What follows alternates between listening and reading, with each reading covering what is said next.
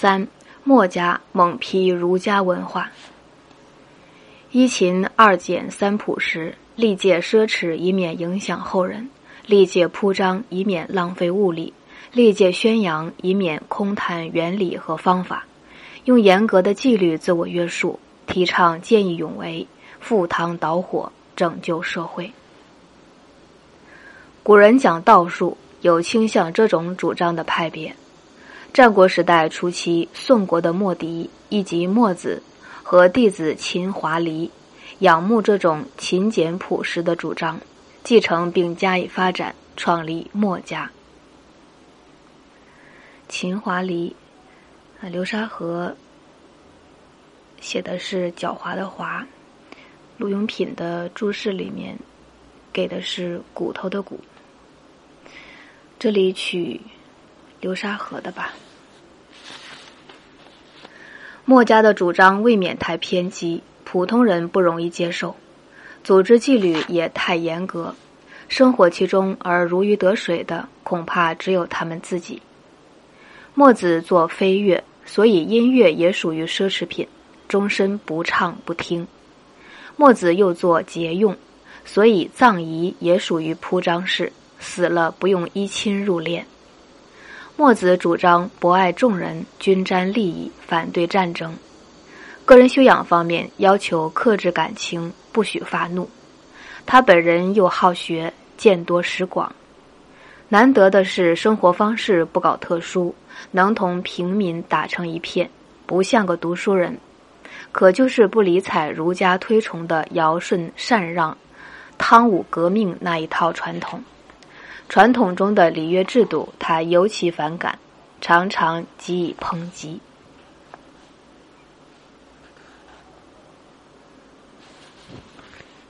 说到礼乐制度，还得多讲几句。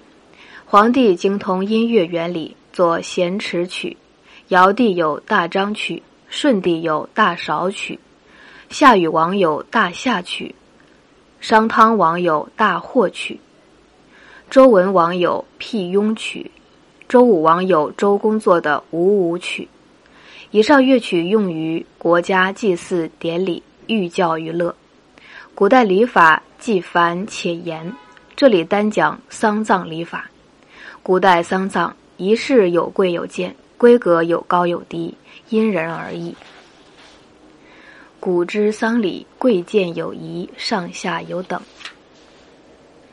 内官外国，天子七层，诸侯国王五层，官员三层，士人两层，以及一官一国。当今独有墨家反抗礼乐制度，终身不唱不听音乐，死了不用衣亲入殓，还规定泡桐树做棺材，厚度不超过三寸，取消外国，力求简朴。这一系列太严格的规定，拿去要求外人，很难体现博爱精神；拿来要求自己，当然无意爱及自身。如此说来，岂不违背了墨家主义吗？不过，他们是用激烈的歌声反对音乐，他们是用痛苦的泪水反对哭丧，他们是用快活的情绪反对享乐。歌而非歌，哭而非哭，乐而非乐。你当他们真是那么一回事吗？这些硬汉子，生前勤劳，死后萧条，未免太残酷。他们的道，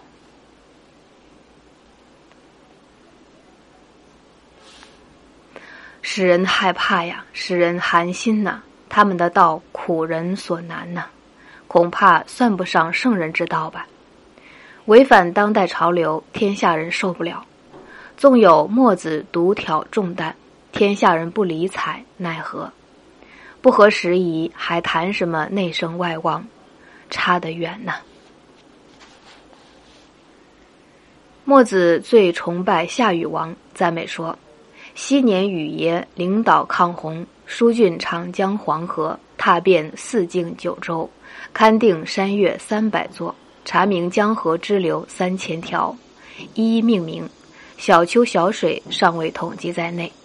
雨爷亲临抗洪前线，挖泥抬土，开沟排涝，汇天下水系入长江黄河。他老人家可辛苦了，步行走瘦了腿肉，涉水浸脱了净毛，雨洗澡风梳头，安置千村万落，建立地方政权，一个划时代的大圣人呐！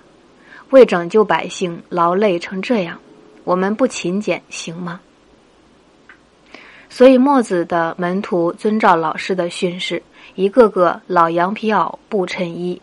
撒木屐，穿草鞋，日夜操劳。最能吃苦的便是好同志，大家向他看齐。他们宣言：谁享乐，谁腐化，开除谁。不能吃苦，便是背叛禹道，没资格入墨门。以上是早期墨家的情况，后来墨子死了，情况大变。从正统派内分裂出两个南派，一个南派以项李秦的弟子武侯为首，另一个南派以苦货以齿邓灵子为首，各招门徒。两个南派同样奉墨经为纲领，却各持异议合不拢，互相指责对方叛墨。他们对一秦二简三朴时的传统不感兴趣。而热衷于兼白论、同义论、奇偶论的争辩，批评反批评，诋毁反诋毁，嘴仗打不完。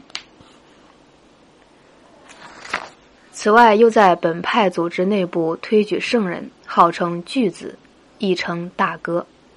墨家同志都渴望当大哥，因为当了大哥，便有资格扮演墨子，接受同志们的跪拜。大家都得承认他是墨子转世，大哥的争夺战至今打得渊源不解。哎呀，黑帮的祖先是不是墨子？平心而论，墨子和秦华黎的理想确实很不错，错在他们的主张太偏激，他们的做法行不通，他们又使墨家后辈自找苦吃。扼扁腿肉，扯掉颈毛，以便向上爬，如此而已。制造动乱，墨家内行；实现安定，墨家外行。不过，墨子博爱天下民众，倒是真的。像他这样的人，现在找不到了。吃苦耐劳，面黄肌瘦，认准理想不回头，德说不上，总该承认他才干超群吧。